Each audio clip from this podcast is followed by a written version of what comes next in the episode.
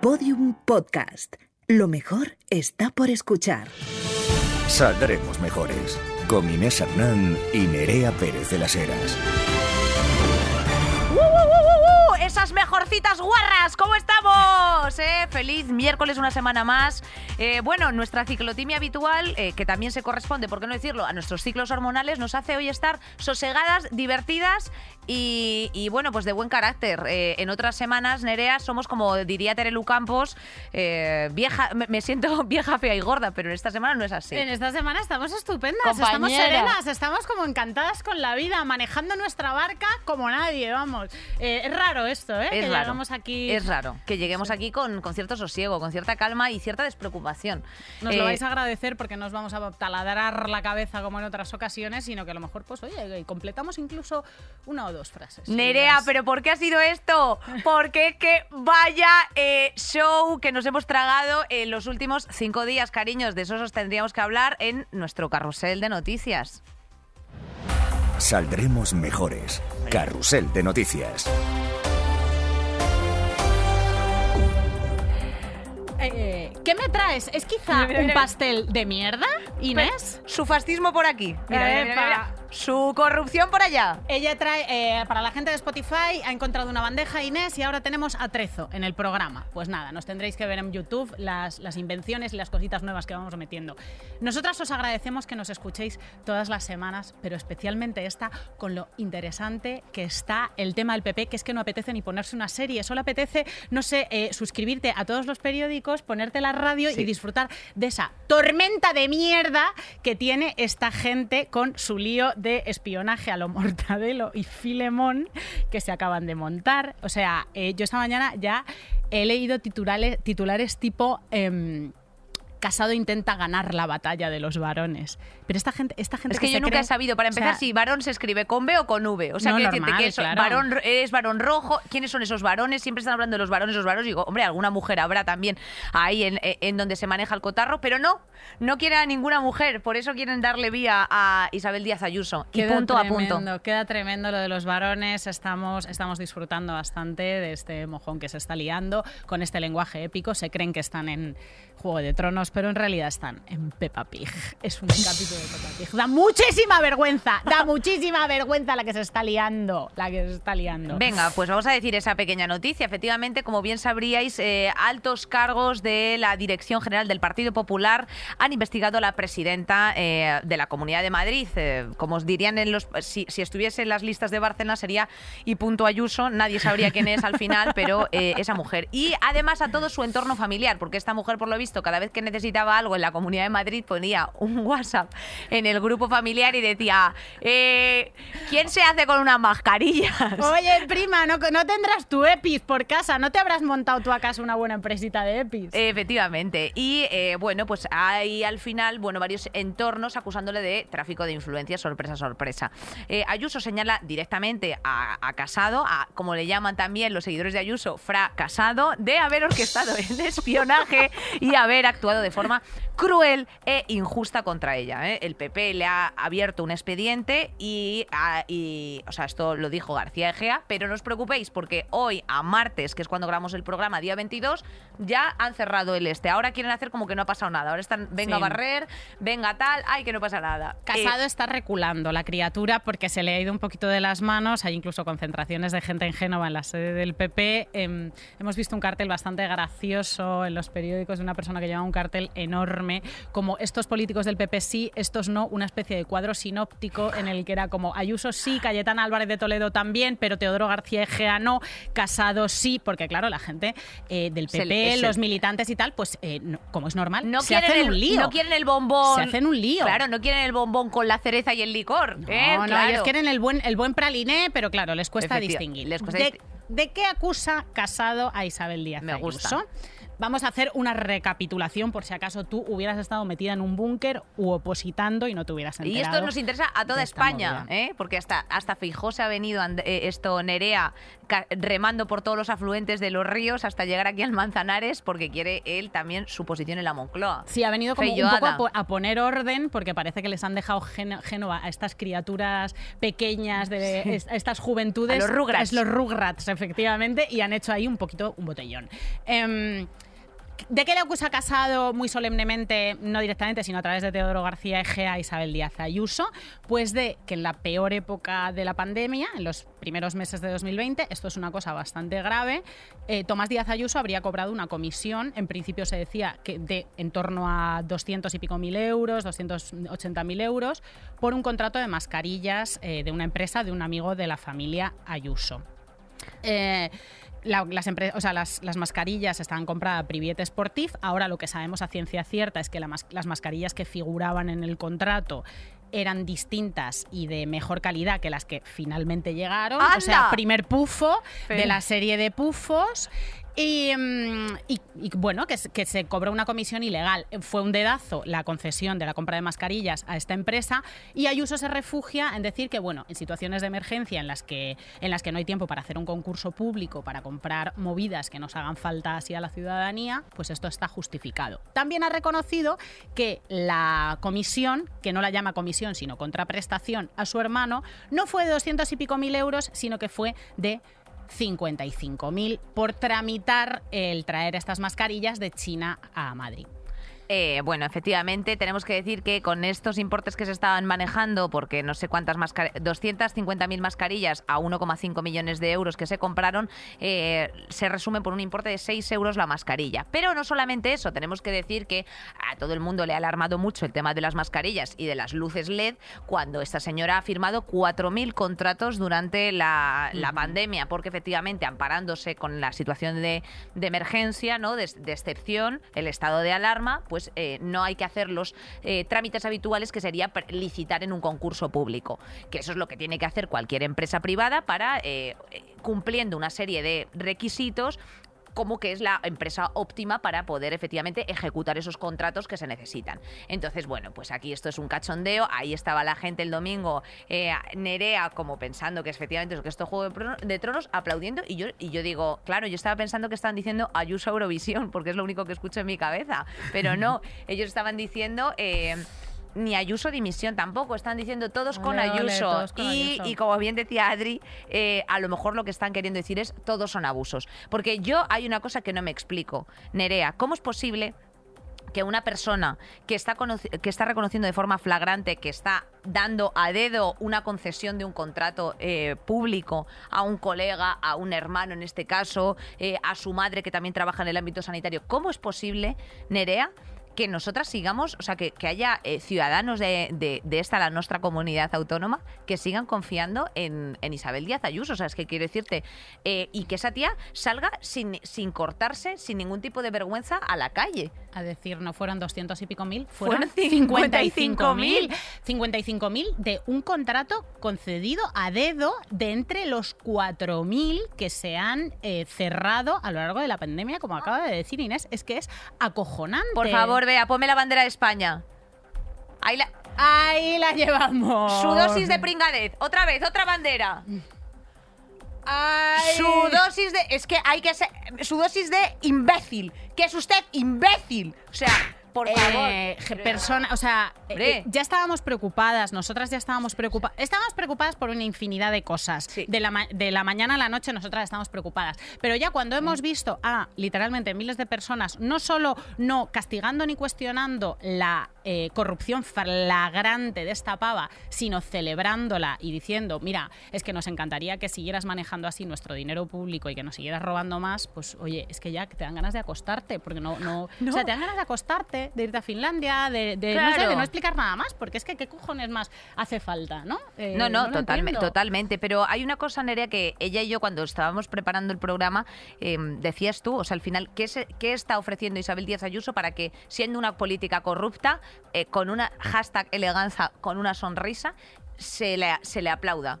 ¿Y tú decías? Mi teoría es eh, la siguiente. Yo creo que la gente está colectivamente tan absolutamente traumatizada después de la crisis del 2008 y tan aterrada Con el por- tema del curro, sí. con el tema del curro, tan aterrada por quedarse en el paro, que en el momento de la pandemia en el que vieron que en otras comunidades autónomas, por la situación de emergencia, se cerraban negocios, ocio nocturno, todos recordamos lo que, lo que hemos vivido, pero en Madrid no, eh, la narrativa que triunfó fue eh, esta tía al menos nos deja sobrevivir individualmente y nos lanza a la ley de la selva, que es lo único a lo que podemos agarrarnos. Porque claro, la desconfianza de la peña en, el sostén que le ofrece lo público es tan grande que prefieren a una política que ni siquiera tiene proyecto más allá de yo os dejo eh, mataros ahí fuera, ¿no? Os dejo sucumbir a la ley de la selva absolutamente. Entonces, yo creo que el triunfo de Isabel Díaz Ayuso aparte de eh, apoyarse en estrategias que no son nuevas, que son copiadas de la derecha italiana,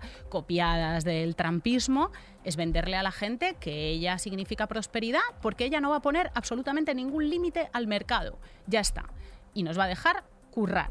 Eh, ahí, ahí lo dejo. O Si sea, no, no me lo explicar. eh, o sea, sí, o sea, sinceramente, de o sea, es una proyección- liberal salvaje y sinceramente yo no me explico No, no, el lo- espectáculo que sí, bochornoso que sí. hemos visto en Génova, tío. que hemos, no, no, lo entiendo. que nos hemos vendido por unas cañas y unas bravas, esto es una realidad. O sea, y además, efectivamente, no es un espectáculo bochornoso, es que yo personalmente pensaba que iba a haber eh, un. O sea, yo estaba esperando un poco una convocatoria de manifestación, igual que eh, la derecha se organiza por Telegram, también la izquierda se puede organizar por Telegram para hacer ahí una manifestación y decir, oye, por favor, no me roben más. Pero no, no se ha- para nuestra sorpresa no se ha hecho. Así que nada, eh, genial, cracks. Eh, continuamos con que los bancos, atención, esto es, eh, bueno, un halo de esperanza, quieren reconciliarse con los mayores. Claro, después de haberles vendido las, preferentes, los valores Santander y tal, claro, como ya están absolutamente empobrecidos, llegan nuevos viejos. Y efectivamente les quieren ofrecer más accesibilidad y facilidades, que me imagino que será para que cliquen con con, con mayor facilidad a los PIAs y a los fondos de inversión. El pasado enero, la vicepresidenta económica Nadia Calviño, tremenda tipa, exigió a las entidades bancarias que por favor pusieran más facilidades a las personas mayores que no tienen accesibilidad a nivel digital para tramitar sus gestiones. Y eso es verdad que es una cosa que yo he visto mucho cuando iba a hacer algún trámite físico que no tenía otra solución a las entidades financieras, tía. Y es verdad que son esos señores con la cartilla en plan de la pensión, no sé qué, tengo que, tengo que pagar a no sé cuántos, eh, cómo hago este ingreso que ahora solamente está digitalizado. Y es verdad que hay mucha gente que luego vive sola. O sea, más allá de los mayores LGTB, que por supuesto viven en el armario y en una profundísima soledad, hay mayores eh, no LGTB que a lo mejor han decidido no tener hijos o que viven o que su marido ya tal o que no tienen familiares, una serie de cosas en las que evidentemente pues es una movida. Así que esa, esa gente está sufriendo exclusión no solamente social sino también digital y es la única, eh, o sea, al final propone esa atención, ¿no? Se está proponiendo un plan de choque en la que eh, haya más atención a mayores y personas dependientes en momentos de más afluencia de clientes porque estas personas como usuarias de las entidades también necesitan eh, tal, o sea que no solamente nos sentemos con los mayores para venderle unos unas preferentes, unos valores Santander, Nerea, que nos sentemos con los mayores a echarles, un, cable un cable. cuando nos cuando dicen eh, yo yo qué contraseña me voy a acordar, cariño, si no sé ni lo que hice ayer, por favor. De Em, piedad a los mayores siempre. Lo hablamos en su momento en el programa Dependientes Somos Todos, que os invitamos a revisitar, que es la falta de accesibilidad de los mayores a, a todos los trámites, pero no solamente los de los bancos, que al final son trámites que tienen que ver con empresas privadas, sino, pues, no sé, desde polideportivos hasta administraciones públicas. O sea, la, la accesibilidad es nula. eh, y no solamente mayores, también personas dependientes y también migrantes que no manejan bien el idioma. Eh, durante la pandemia yo recuerdo que una de las cosas para las que nos organizamos en las asociaciones vecinales, aparte de repartir comida, pues ir a la farmacia, hacer millones de cosas mm, en estas redes de apoyo vecinal que se extendieron por todas partes, fue echar una mano a, a- sobre todo a migrantes eh, para pedir ayudas porque era imposible manejar, o sea, es difícil hasta para nosotras, tía, o Hombre, sea, claro. manejarse con esas webs infernales y esto lo hemos hablado mil veces también en el programa de autónomos, o sea, hay que clarificar esto de verdad. Es una obligación, o sea, no podemos estar celebrando que los bancos hagan sus webs mucho más accesibles y, y- Pa' y dejarse que garanticen, los claro, dineros. que garanticen que los mayores tengan un acceso a información y a, a trámites telefónicos y no solo digitales y no estar forzando que esto suceda en todos los, los niveles de la, de la administración. Vuelve con la bandeja. Ay, me Menudo programa nos espera. Yo de verdad Mira, no estoy para esto. Aquí, aquí la tiene, su hipocresía. O sea, por favor, dejemos de ser hipócritas porque es que esto ya está bien. O sea, las administraciones. Y evidentemente tú has señalado una cosa que también nosotras teníamos aquí anotada y es también ayuda a las personas migrantes. O sea, no solamente para las personas mayores, porque hay gente que puede tener simplemente problemas con el idioma. Eh, Sin pun. Y eso de verdad que, mm, que responsabilidad de la sociedad, ¿no? de las empresas privadas. Next. Este fin de semana se celebró el referéndum que ha fusionado dos municipios extremeños, Don Benito y Villanueva de la Serna en De la Serena, de la Serena. Perdón, disculpadme. No, no, claro, es que si no te conoces, Fregenal de la Sierra, Don Benito y Villanueva de la Serena en Badajoz. Siento muchísimo, Serenitas, desde aquí os pido perdón y os mando un beso. Extremadura, eh, eh, ni olvido ni perdón, os debemos un puto ave, lo sabemos. Eh, lo siento, de verdad, lo siento, estoy dando además una noticia, sé que esto es un momento histórico para, para esta peña, es la primera fusión de estas características que se produce en España y que puede marcar precedentes para muchas regiones. ¿Estamos acaso juntando, rejuntándonos. O sea, estamos teniendo unas crisis nacionales espectaculares, periódicas en este país por gente que se quiere pirar y no vamos a dar la noticia de toda esta gente que se quiere juntar. Mm, bueno, pues se conoce que sí, aquí la tenemos. Yo por mí, Toledo, que, que cuando quiera firmamos ese referéndum. O sea, bueno, claro, no podría ser Toledo, tendría que ser primero, yo que sé, eh, eh, Majada Onda o alguna cosa así, ¿no? Con Madrid Centro. Es que no sé. pero bueno, el caso está en que ahora mismo eh, ciudades de 37 y 26 mil vecinos ya se han convertido, a la han cogido, han dicho, ala, todo, todos a una. ¿Ventajas de esta fusión? Pues mira, a nivel económico eh, ha habido varios informes de la Facultad de Ciencias Económicas eh, y Empresariales de la Universidad de Extremadura que dice que efectivamente va a crecer el empleo entre un 5 y un 15%. se van a fusionar más empresas y ya está. Si total, Nerea ya estaban follando los del pueblo de al lado con los otros, porque ya a los de su propio pueblo lo tenían visto, chicos, pues ya que se terminen de juntar. Y ahora y son todos, y son todos compatriotas y son todos de mi pueblo y una de mi pueblo y ahora pues, bueno. y ahora van a poner así un nombre largo como sus muertos y tendrán algo que contar a sus nietos. Genial. Genial, eh, nos encanta. Vamos con la siguiente, Isabel II, eh, The Queen, The Queen Elizabeth, God Save the Queen, contagiada de COVID. Eh, bueno, también está Justin, Justin Bieber. Por favor, Marisa, qué divertido eso. Muy bien. Eh, también Justin Bieber tiene, tiene COVID. Fíjate, justo él no pudo dar el concierto a Las Vegas. Pero bueno, Isabel eh, segunda eh, tiene 95 años, ha dado positivo en COVID. La gente se está diciendo, oh my God, oh my God, quite dangerous. y efectivamente ya tiene síntomas leves y prevé mantener su agenda porque esta señora, ante todo, lo que no quiere estar es en casa aguantando al sapo de su hijo Charles, que es una persona que aparte de roja, eh, o sea, roja de color. De color, de, color, está es, eh, eh, es, un, es un ser inane y que no le ofrece ningún tipo de, esto. Y como hijo nunca le quiso. Entonces ella no quiere estar en casa, ya está. Bueno, como todas hemos visto en The Crown, está la historia de Carlos os la sabemos de memoria. La de Isabel II también es una persona que lleva aquí R un siglo.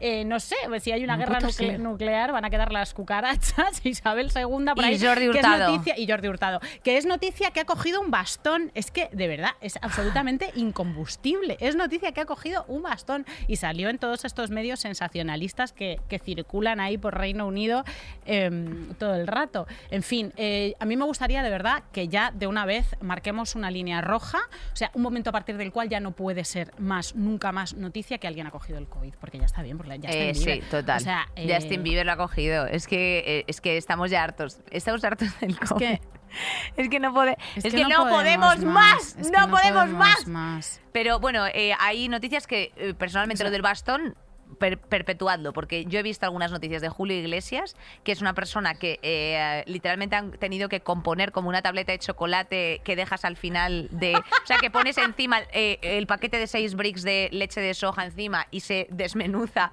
el chocolate negro en 100 partes. Entonces, eh, es una persona que cada vez que saca una imagen de Julio Iglesias antiguo, yo es un hilo que sigo en Twitter, o sea, es así. bueno, bueno hay buenas noticias. Vamos a terminar el carrusel. Vamos a terminar el carrusel con una buena noticia que en siempre os traemos pocas, la verdad. Aunque lo del PP es pues, medio buena noticia, lo estamos pasando bien. El Hospital Valdebrón ha desarrollado un fármaco que frena la metástasis de cáncer de mama. Ahí tenemos, es verdad, tenemos ahí muy buenos investigadores de, oncología. Sí, sí, sí.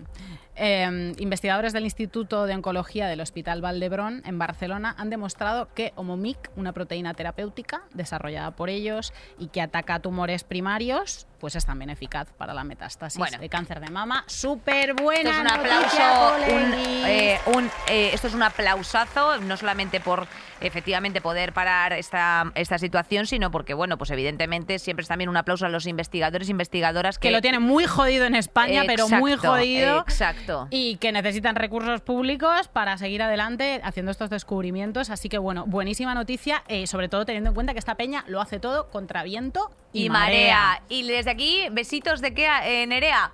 De, luz, de siempre, de luz, exacto. siempre, Bueno, espera siempre. un momento por aquí que traemos, mira, Eh, venga, su eh, publicidad, de con- ahí va, ¿qué traemos por aquí? Su publicidad de confianza, efectivamente, aquí Vamos tenemos eh, vuestra publicidad de confianza, mis niñas, unos segunditos de publi para cuidar a nuestras mejorcitas, Storytel, eh, Storytel, ya sabéis, esa plataforma de audiolibros, podcast, ebooks bajo suscripción con más de 400 400.000 títulos, ahí son libros, ¿eh, Nerea? Yo ni- o sea, si llego a los 400 libros antes de morirme ya me parecerá Ya te parece un montón, pero es que encima, encima No leer, o sea, ¿cuándo, ¿cuándo vas a leer, hija de mi vida? Aquí te metes debajo de la mesa y te lees la regenda. Exacto. Eh, bueno, ya sabéis que nosotras la publi siempre la hacemos con muchísima dignidad y con nuestra publi pues te traemos recomendaciones. Recomendaciones de, estos cosas. también audiolibros, ¿eh? que no sé si lo he dicho correctamente, lo repito, audiolibros, ¿eh? audiolibros, Nerea. Audiolibros e ebooks. que no te apetece ti, que no puedes leer y, y, sin embargo puedes poner la mente en blanco mientras estás así editando, haciendo cualquier cosita, eh, regando o haciendo unas las croquetas, calles. emparejando calcetines. Te lo pones. Eh, yo qué sé, mm, ahí te pones tu li- tus libritos, hasta 400.000 ya tienes. Efectivamente. Y entre 400.000 pues te tenemos que recomendar algunos. Yo personalmente os recomiendo la serie que tiene, muy, tiene mucho que ver con el tema central de hoy de nuestro programa, la serie Amor, pero con H entre paréntesis, de una editorial que es pequeñita que se llama Con tinta me tienes. Y bueno, son unos volúmenes temáticos con artículos pequeños sobre historias sexoafectivas y bueno, de amor, de amor un poco, mm, eh, poco convencional. Y tienen autores y autoras interesantes como María Folguera, Raquel Manchado o Beatriz Jimeno. Ahí los tenéis. Pues yo tengo otro también que está también en la plataforma de Storytel, que es Escandalizar al inocente, violencia y sexualidad en cuentos infantiles y de hadas, ¿vale? Esto está publicado eh, por la... Bueno, es de, forma parte de la, de la serie de publicaciones de la Universidad de Valencia y efectivamente eh, al final mm, hace una reseña de que toda la función pedagógica eh, natural que pueden tener estos libros, pues mm, se la cargan la hipersexualización, bueno, mm, cuestiones del entorno físico, los defectos, las coordenadas metafísicas y morales que envuelven pues el tema de la sexualidad. Así que muy interesante y yo creo que ya con esto Nerea pues nos podemos remangar para Vamos a hablar de nuestro tema del día. La movida. Saldremos mejores. ¿De qué Mira, vamos a hablar? He matado otra mosca.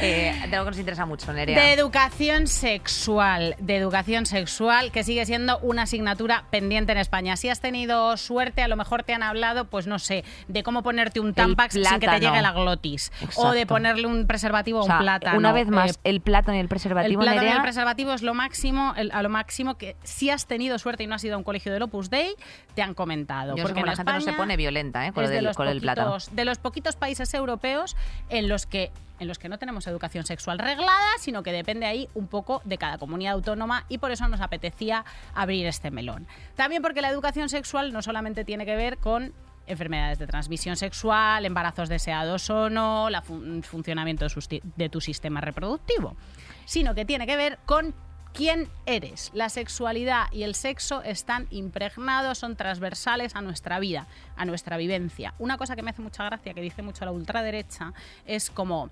No nos incumbe lo que cada uno eh, sea Haga de en su cama. para su cama. Es una- señores. esto del sexo es una cosa íntima, la orientación sexual es una cosa íntima. Señores de la ultraderecha, yo cierro la puerta de mi casa eh, y cojo las llaves, el móvil, el tabaco y la homosexualidad también. No me la dejo encerrada en el armario. O sea, eh, somos quienes somos sexualmente durante eh, todo el día. Entonces hay condiciones que tienen que ver con la educación sexual, como por ejemplo ejemplo. mm, Relaciones sociales, desarrollo personal, eh, todas estas movidas y también hay otras cuestiones que, por supuesto, también afectan a una cuestión, o sea, quiero decirte, a mí que, so- que la sociedad no sepa cómo se transmite la clamidia o qué quiere decir si tu flujo eh, vaginal tiene un color u otro, me parece grave. Eh, hemos tenido también un programa en Place, tía, que me ha parecido muy interesante, en el que, bueno, pues ha venido un chico, un chico homosexual, a decir que él se había puesto la, la vacuna del papiloma humano porque lo había visto en Twitter,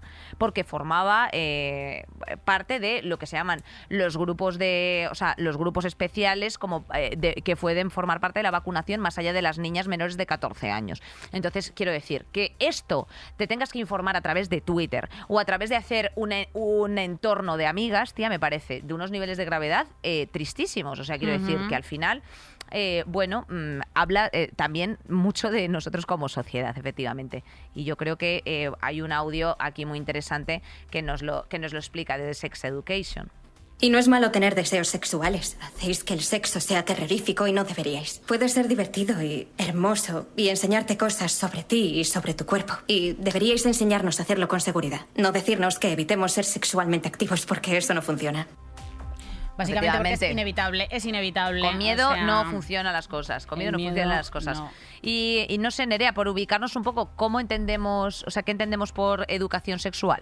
Pues la educación sexual se refiere, por un lado, a la salud física, como, como comentábamos, pero también a la salud afectiva, a cómo relacionarse eh, con los demás, a la salud psicológica, a la social, aprender que existe la diversidad sexual. O sea, em, problemas que tienen que ver con la educación sexual sobre todo con la falta de educación sexual.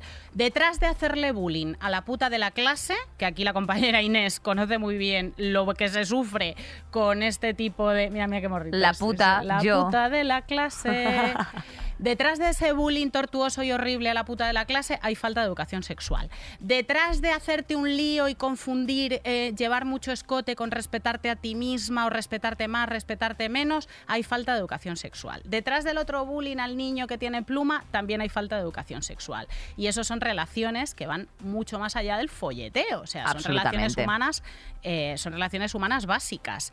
Y además hay otras muchas cosas, Nerea, en las que también, eh, bueno, nos incumben a todos. O sea, nadie nos habla de la regla, nadie nos habla del aborto, nadie nos habla eh, pues de la eyaculación, de la fimosis, o sea... Pero eh, a lo mejor de la regla sí te hablan, ¿no? Porque eres adolescente, pero de la menopausia no te hablan. No, total, es o sea, absolutamente de tabú. la- del climaterio no te hablan. De el- o sea, lo que decías del- de, la vacuna del papiloma. A mí me ha, me ha pasado, y a muchas colegas mías, que les, ha, que les ha generado problemas graves de salud por falta de información, que incluso los médicos, cuando nos recetan, anti- o sea, cuando nos recetan antibióticos a las mujeres y los dentistas, que es una cosa súper frecuente, no te avisan de que probablemente el antibiótico te joda toda la flora vaginal y, te- y vais a tener candidiasis después. O sea, automáticamente, yo al menos, eh, y, y muchas tías que conozco, cuando tomamos antibióticos tenemos candidiasis eh, eh, de una.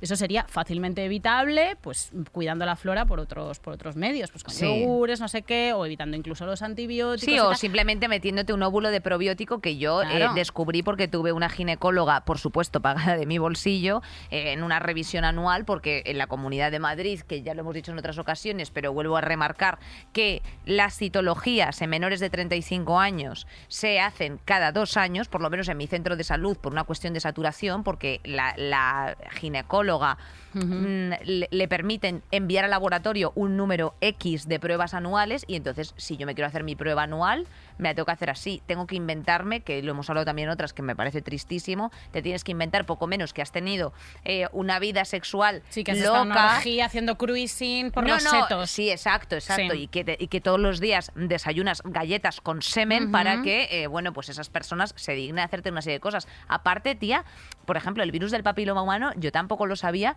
pero también se desarrolla aquí, o sea, de la las. Claro. Entonces, tía, eh, es que al final esto es, es que es un puto asco y no lo conocemos. Y todavía Qué tú, asco tan asqueroso. tú estás lo yo, de las que soy una de semen, la monja. verdad, que ella es una monja, claro. Ella es una monja. monja, sí. Ay, no hay más que verla. Que, y eso que tú estás en el montón de arriba de la información, que a ti por lo menos lo, de, lo del preservativo, eh, como tienen en cuenta que todo el mundo tiene relaciones heterosexuales, lo del, pe- lo del preservativo te lo explicaron. Pero yo me he enterado a los, no sé, veintipico años, cuando ya era sexualmente activa desde hace uno y medio, em, que, que por compartir juguetes sexuales entre mujeres, por ejemplo, pues eh, puedes, te puedes pegar enfermedades. Pero es que, es que eso ni siquiera la ginecóloga de pago me lo había, me lo había dicho. Sencillamente te preguntan, oye, mm, ¿y ¿te quieres quedar preñada próximamente? Pues mira, no, ni próximamente ni nunca. Pues entonces no, no hay nada que, aquí no hay nada que explicar, ¿no? Más allá del coito y de las relaciones heterosexuales no hay nada que explicar. Eso es muy grave, ¿eh? Eso es muy heavy. Y además también eh, tenemos que decir que, por ejemplo, eh, bueno, pues has mencionado que las relaciones sexoafectivas no solamente son el coito, ni muchísimo menos eh, el, el tema de la maternidad.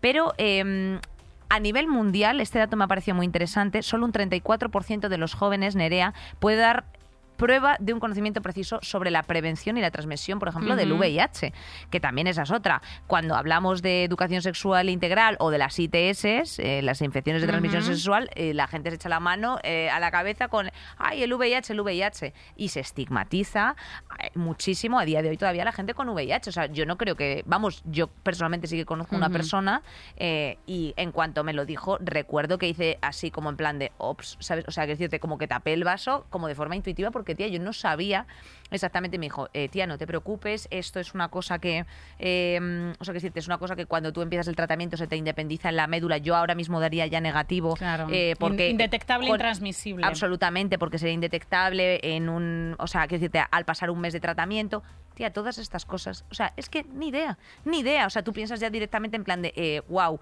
eh, m- me voy a lavar, ¿sabes a qué me refiero? Es que no tiene absolutamente nada que ver con eso, cariño. ¿Y eso y además la clamidia y el, por ejemplo, la clamidia y la mm, gonorrea, Nere, eh, te pueden, o sea, que te pueden pro- provocar también problemas de fertilidad, cosa la cual pues tampoco sabíamos.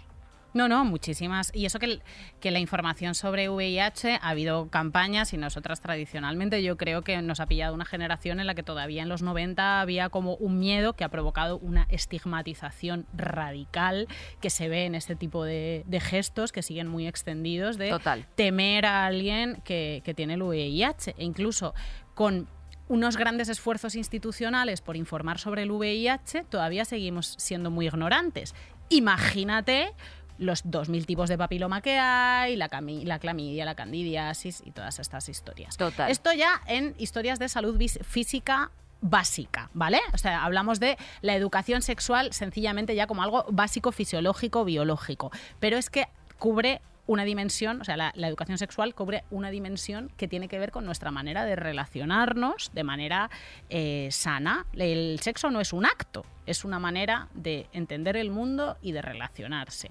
Si un chaval o una chavala tiene una buena educación sexual, pues probablemente no viole en grupo, me cago en la hostia. O eh, algo que sucede frecuentemente también es que eh, la gente joven no sabe cuándo está siendo víctima de un abuso. Esto, por lo que sea, lo hemos estado comentando en programas que tenían que ver un poquito con eh, estos casos de abuso a menores en la iglesia, que eran dificilísimos de de detectar, de denunciar, porque las propias víctimas no caían en la cuenta de que habían sido abusadas hasta que había pasado muchísimo tiempo.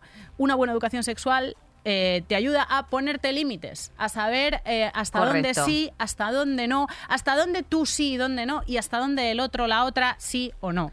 Y eso es, eh, no, o sea, eso no se nace aprendido. No se nace absolutamente aprendido. nada, absolutamente no. Y además, eh, yo creo que también Sí, esto y es son una- derechos humanos. son derechos humanos y es una responsabilidad colectiva y, eh, y- y estatal, por supuesto, el poder garantizar a todos los ciudadanos mm, que fuera de su casa, eh, pues efectivamente desarrollen unas habilidades comunicativas para saber lo que queremos y lo que no, eh, ir más allá de la erotización del mete-saca, percibir el riesgo sin tenerle miedo, o sea, quiero decirte, saber, per- porque es que yo creo que las, la- las pocas clases que habíais recibido, las mejorcitas de educación sexual integral, ha sido todo desde el miedo, en plan de ¡Ah! embarazo, VIH, o sea, o sea, quiero decirte, Claro. papiloma. Eh, quiero decirte, el papiloma es un virus que tiene el 80%, dici- el 80 de la población que se disipa eh, generalmente al año o al año y pico, mm, una serie de cosas, ¿sabes? Y también, efectivamente, eh, es muy importante desde una perspectiva de género, porque al final los roles de género también inciden mucho en si hay una ausencia de educación sexual integral, ¿sabes? O sea, lo que has dicho, eh, lo que has dicho tú del tema de de las violaciones en grupo, el de saber poner límites, bueno, y también sobre la el estigma o sobre la presión con el que crecen los hombres heterosexuales. Por supuesto, educación sexual integral que de plantearse se haría todo desde una perspectiva absolutamente heteronormativa, o sea, sin tener en cuenta eh, a X colectivos y además hiperoccidentalista, ¿sabes? Pero bueno, eso ya es otro... eh, es- Hiperoccidentalista como todo, eh, efectivamente. eh, efectivamente. Yo creo que tenemos que ir presentando porque vamos un poco pasadas de tiempo. ¿Vamos pasados de Sí. tiempo ya? Eh, Jolín, cómo hemos cascado, ¿no, hemos, ca- hemos cascado, hemos ¿Cómo cascado, hemos cascado? un poquito. Cas- Bueno, cacao. Eh, hoy traemos testimonio, audios de una persona bien interesante que además nos trae una de nuestras cosas favoritas que en el audio nos chifla, que es un buen acento andaluz. De verdad, Ahí es que va. es otro rollo. Es que es otro rollo. O sea, es que genera, genera bienestar, genera calidad. Eh, se trata de Tony Morillas, directora del Instituto de las Mujeres que tiene entre sus prioridades afrontar la situación de la educación sexual en España, que es bastante preocupante. Como mucho, si tienes suerte y das con el centro educativo, con el equipo docente adecuado, pues lo mismo en algún momento del instituto eh, acude a una charla sobre prevención de enfermedades de transmisión sexual o de embarazos no deseados. Y esto es así a pesar de que la Organización Mundial de la Salud y la propia UNESCO reconocen la necesidad de que existan políticas públicas que garanticen el acceso universal a la educación sexual, entendido como un derecho de ciudadanía. Eh, bueno, efectivamente, mm, lejos de- de- del poco contenido de sexualidad que aparecen en algunas asignaturas transversales, eh, mm, pues ya sabéis que se ha aprobado también una reforma de la ley de educación y así como una ley de protección de la infancia y de la adolescencia. Con lo cual, bueno, pues con esto se abre la puerta para integrar este tipo de, de contenido y al final meterlo pues un poquito en la ESO y en el bachillerato, que es una cosa que me parece como de ley. Y que sea obligatorio, por el amor de Dios, que de verdad que es, o sea, que estamos hablando de directamente de supervivencia física y psicológica, en serio. Exacto, y no Eh, irlo descubriendo, que eso es una cosa que hemos hablado también aquí No. nosotras, eh, eh, Nerea. O sea, quiero decirte, yo a mí me hubiese ido muchísimo mejor la vida si no hubiese descubierto ciertas eh, cosas del sexo con 27 años, por favor. O sea, quiero decirte, o ciertas circunstancias a las que he accedido sin yo querer y ciertos bloqueos que luego después de pronto te desmontas y dices, oye, ¿y yo por qué a mí no me puede tocar nadie ni con un palo? O al contrario, ¿yo por qué me dejo hacer y no y me siento desdibujada en, en ese plano? Bueno, pues porque tú has- tienes una cosa que se llama traumas y el cuerpo se queda tieso y el, y el cuerpo de pronto se relaja con ciertas cosas. No tienen por qué ser necesariamente cosas abruptas o de extremos, simplemente con comentarios, con formas de hacer te va minando eh, tu, tu capacidad real como individuo en, en una interacción respecto del sexo. Mira, recuerdo, y esto lo pongo mucho de ejemplo, a Lola, la actriz que hace de, de Valeria en la serie de La Veneno, la entrevisté cuando tenía como 16 añitos y yo curraba en Marie Claire. eh, a ella y a su madre, porque hice un reportaje sobre, pues, sobre gente trans.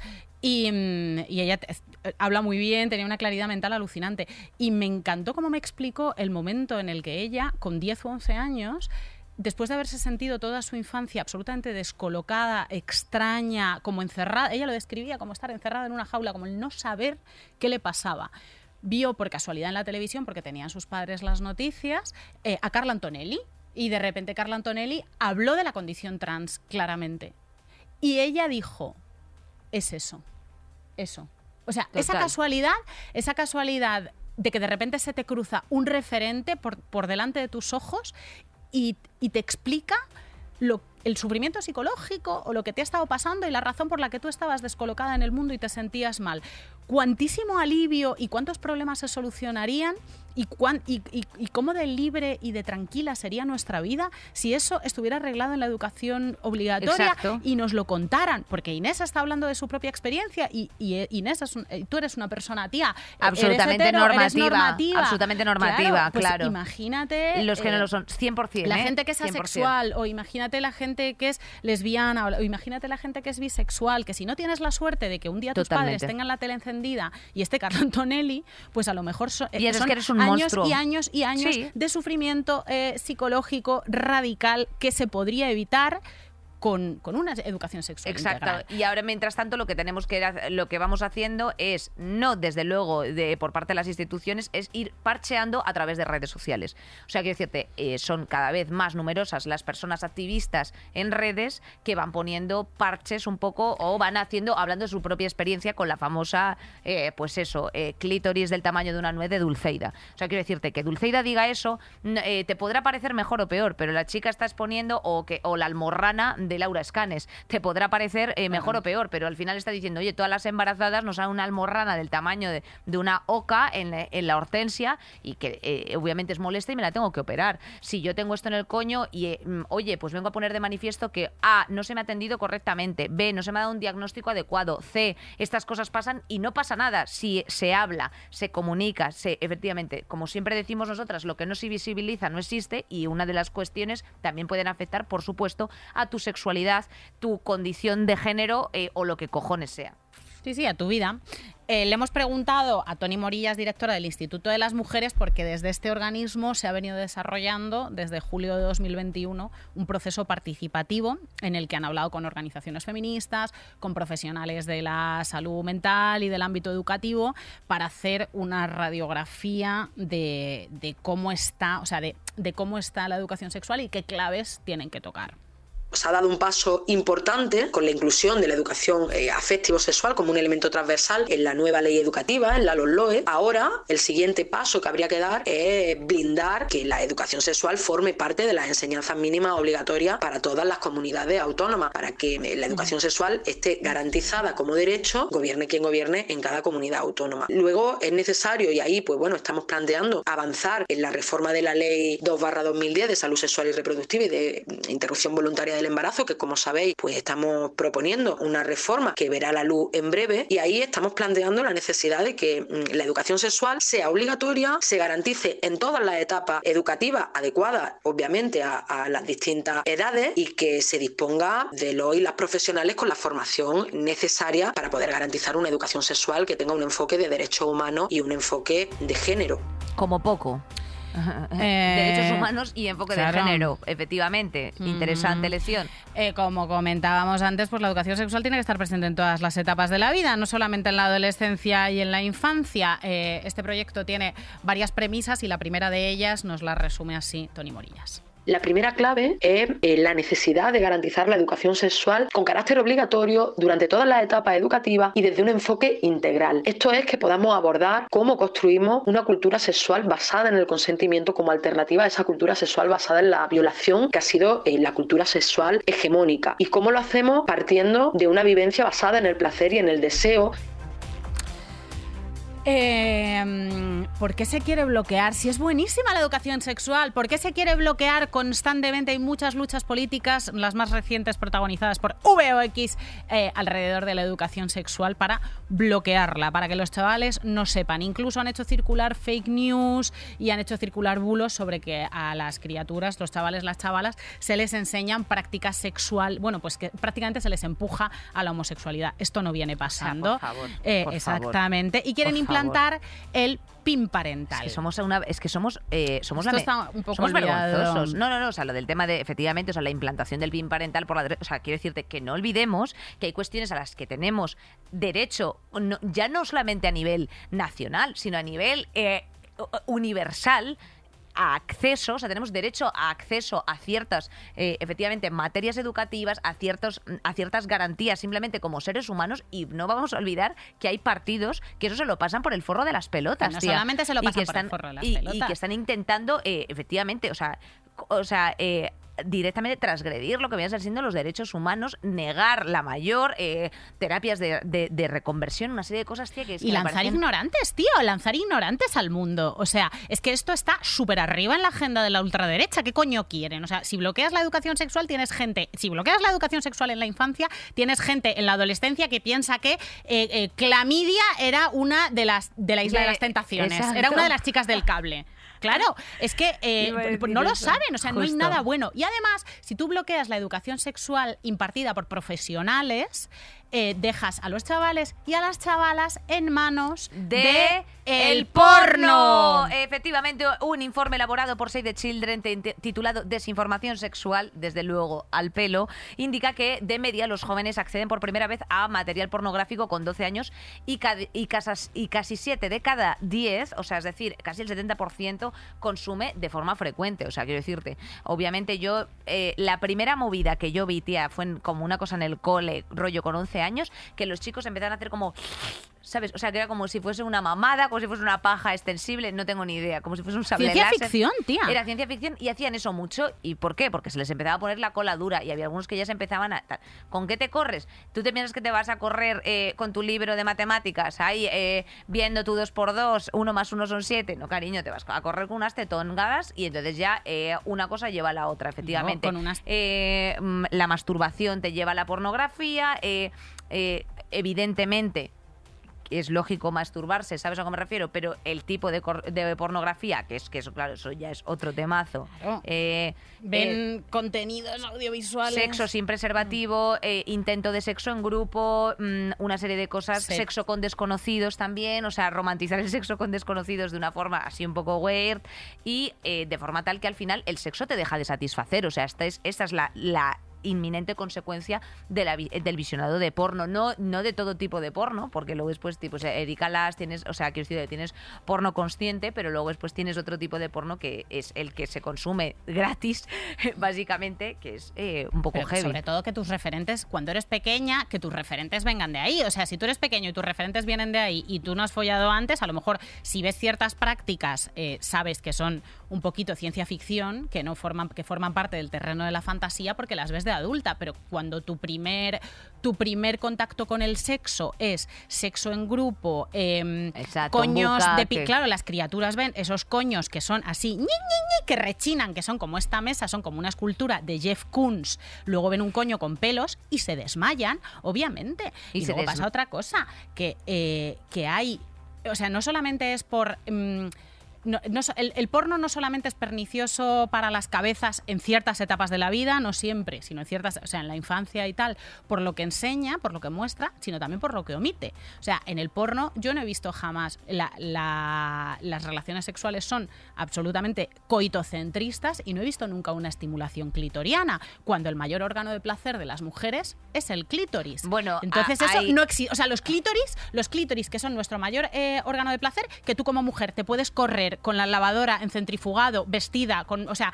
vestida con un traje de chaqueta armado, te sientas así en la lavadora un poquito, pillas la esquina y la costura buena y tú te corres. Eso se ve en el porno, no se ve. Entonces esto a lo mejor lo descubres demasiado tarde y te has y se ha pasado ese pobre clítoris sin uso, eh, ni se sabe los años porque nadie te ha Sí, comentado cómo sobre todo- funciona ese sobre- milagro de Dios. Para mí, para mí ya en una línea para, para cambiar, que vamos un poco pasadas de tiempo, tía, para mí en una línea tía. es eh, ese, o sea, quiero decirte, ese fingimiento, quiero decirte que estamos haciendo todas las personas que somos sexualmente activas durante mucho tiempo de nuestra vida y sobre todo durante nuestros primeros años. O sea, quiero decir, cuando empiezas con esas con, con ese con ese follisqueo de 16, de 18 años, es absolutamente lamentable. O sea, da un Y tiene nivel- que serlo. eh, o sea, un momento, por favor. Mira, mira, eh, caballero, por aquí su vergüenza ajena. O sea, quiero decir, da vergüenza ajena, absolutamente. Es normal que dé vergüenza ajena, pero en vez de preguntar y en vez de eh, hacer las cosas con un poquito de, de esto, se va descubriendo sobre la marcha, efectivamente. Tomas de, tomas de referencia ese tipo de sexo y, te y pareces un mierdas. O sea, quiero decirte, entonces yo también entiendo que haya tíos heteros que digan en plan de, joe, me", ¿sabes? O sea, quiero decirte, ay, es que no te gusta. Claro, eh, Cletus, ¿cómo me va a gustar? Si es que... Si me estás estrangulando. hijo mío. si es que no me gusta que me quites la Claro, esto no tiene absolutamente nada que ver, chicos. O sea, esto no va de echar un gapo. O sea, la saliva tiene sal. No, hijo, tendrás que comprarme un lubricante, tendremos que hacer otro tipo de cosas. Entonces, en fin. Eh, bueno, el Eh, tema... no sé, y si el me vas a escupir, pues eh, hablemoslo. Está muy bien. O sea, las prácticas, las prácticas consensuadas, que tampoco vamos a quedar aquí de ursulinas, las prácticas consensuadas Ah, de sexo en grupo, todo eso nos encanta. O sea, todo Nos eso nos encanta, es un encanta. 10. Pero hay que, pero no puedes Hijo empezar mío. con eso, que es que los críos ven antes, pues eso, ven antes a un adolescente follando con un calamar en porno hentai que un clítoris. Es que eso es no que puede eso, ser. es que eso es lamentable. Bueno, eh, dejamos esta línea aquí. Muy bien, Nerea. Muy, muy interesante, la verdad. Muchas gracias. Y, y bueno, vamos a ver. eh, Con unas notitas para el halo ciudadano. ¡Buenas, Efectivamente, nada, vamos a eh, dar unos apuntes sobre lo que hemos estado hablando hoy, que son los canales para abordar la educación sexual integral, porque no solamente tenemos que exigir a las escuelas, eh, a los padres, madres, eh, etcétera, sino que, por ejemplo, hay centros como el de Navas de Tolosa aquí en Madrid, que es absolutamente revolucionario para su época, ha sobrevivido desde los años 70 que se puso eh, a, a todos los a todos los gobiernos de la Comunidad de Madrid y no es nada no está nada patrocinado y sin embargo ahí pues te hablan pues de pues métodos anticonceptivos, de alternativas, te hacen pruebas gratis de todo lo que te haga falta, pastillas del día después, por supuesto, en fin, cosas que se agradecen y sobre todo que te tratan con una humanidad eh, que no sea fruto de, de la falta de contratación de personal de la Comunidad de Madrid, ¿sabes? Entonces, bueno, pues eh, existen, para que tú lo sepas, eh, centros jóvenes de atención a la sexualidad, donde se resuben, que tienes eso, centrojoven.org, donde reciben eh, consultas presencialmente por teléfono e incluso pues te, hacen estas pruebas que comentábamos. Eh, si eres mayor de 29 años y no sabes dónde ir, eh, también te van a atender. O sea, quiero decirte, no pasa absolutamente nada. Es gratuito, confidencial y muchas veces algo muy importante que es anónimo. Que a nosotros nos da como esa vergüencita hablar con los médicos de ciertas cosas, etcétera. Pero es súper importante que, que sepas que bueno pues existe esa movida y luego después también eh, puedes ir sin, necesariamente un adulto si eres menor de edad, lo cual también es importante. También tenemos las asociaciones juveniles de ocio y tiempo libre, como bueno, los, están los Scouts, está la Cruz Roja, eh, como cualquier asociación joven política y aconfesional que también tiene sus objetivos transversales de la educación sexual en todos los niveles. Entonces, bueno, pues nuestro consejo es que si tú tienes alguna duda, eh, centrojoven.org, que ahí no te la resuelven, pues vete alguna asociación de tu universidad, de tu tal, y si ya eres un poquito más mayor y más docta y no obstante no tienes recursos, pues en la Comunidad de Madrid, por ejemplo, ofrecen, pero también en Cataluña, pues hay varios centros eh, de estas características que pues te pueden, o sea, Cataluña o desde donde lo estés escuchando. O sea, infórmate porque a ver los hilos, Nerea. Divino, chavalas, Divino. mejorcitas, mejorcitas vais a estar. Mejorcitas, vais a vais a estar de, vuestras de vuestras partes pudendas y de vuestras Y y no de tengas- vuestras libidos. Y no tengas miedo a ponerte el qué cariño. Mira. Un buen espejito en la vagina, ¿eh? Mm. Eso que es. tú te veas tus rugosidades. Si tienes verrugas, si no. Si se te queda un pelo enquistado, en el caso que te los quites y que lo tengas, tal. Que tienes el coño como una pasa, no te preocupes. Es absolutamente normal tener el coño como una pasa, eh, como una pasa o como un dátil. Eh, todo All este tipo de coños cosas. are beautiful. All, all- all pussies are beautiful. Y efectivamente. Mira, aquí te dejo. Mira. Caballero, su dosis de información, ¿eh? Vale, para usted. Venga, estupendo. Eh, y, y hasta aquí, Nerea, ¿qué te parece? Mi vida. Nada, que nos vamos Preciosa. Y madre cosita. mía, el mejor pelo de España. Nerea Pérez de las Heras. Saldremos mejores. A ver, no es muy de actualidad, pero es que a mí el tema del PIN parental me sigue pareciendo una cosa fascinante porque es, un- es como una herramienta para que tus hijos en vez de más sepan menos, que no sepan nada, ¿sabes? Incluso llegó a haber un teléfono en, los MUPIs por las calles como para que tú llamaras de un poco de emergencia eh, para ver si estaban ado- adoctrinando a tus hijos, ¿no? Hubo un teléfono del PIN parental. En la radionovela de hoy, eh, pues vamos a hacer una llamada a este teléfono. En la radionovela de hoy, llamando al PIN parental.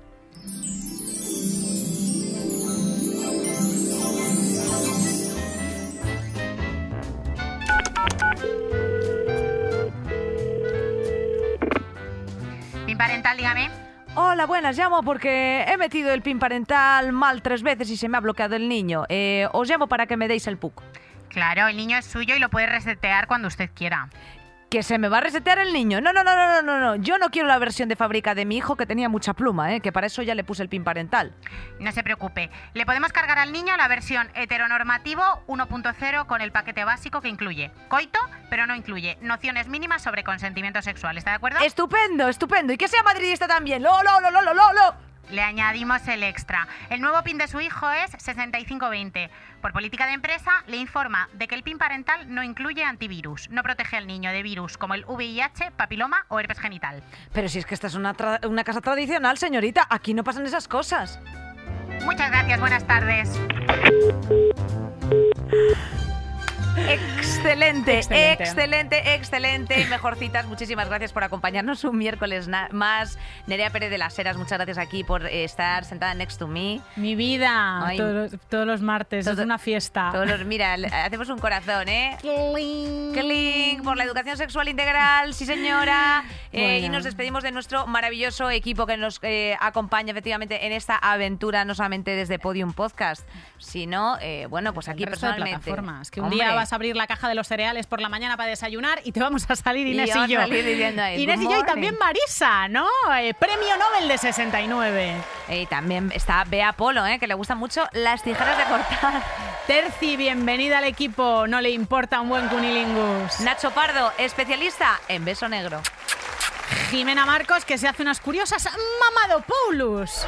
Y Gemma Jiménez, que siempre es una dama, pero a la vez una perra a la cama. Muchísimas gracias, mejorcitas, una semana más. Hasta gracias. la semana que viene, queridas. Os amamos. Saldremos mejores. Con Inés Hernán y Nerea Pérez de las Heras. Todos los episodios y contenidos adicionales en podiumpodcast.com y en nuestra aplicación disponible para dispositivos iOS y Android.